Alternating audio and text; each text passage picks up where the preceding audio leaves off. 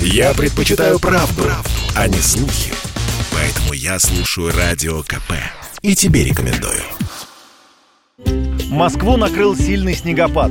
Он привел к большим пробкам. В социальных сетях публикуют видео длинных очередей на остановках. Но кто-то, как, например, москвич Николай, не изменяет своим привычкам. Садится на велосипед и, несмотря на метель, едет на работу. Отличный зимний день.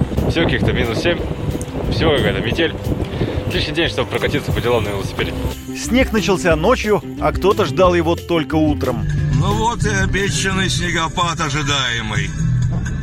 Только обещали его в 9 утра, а он начался раньше, часов в 5. Так что погода сама определяет, когда ей быть. По прогнозу, к вечеру может выпасть до 13 сантиметров осадков, а в ближайшие два дня – треть месячной нормы. Для начала декабря это небывалый показатель. В последний раз подобное фиксировали больше 70 лет назад. Но жители столицы снегу очень рады. Белым-бело, тепло и снежок.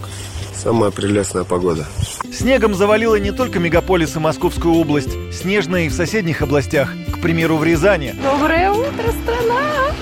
А в Рязани снег? Снегопад, да, солнышко? Я сегодня в школу. Здорово! Классно, радости полные штаны.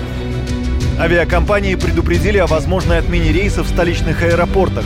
Снегопад в Москве привел не только к восьмибальным пробкам, но и к авариям.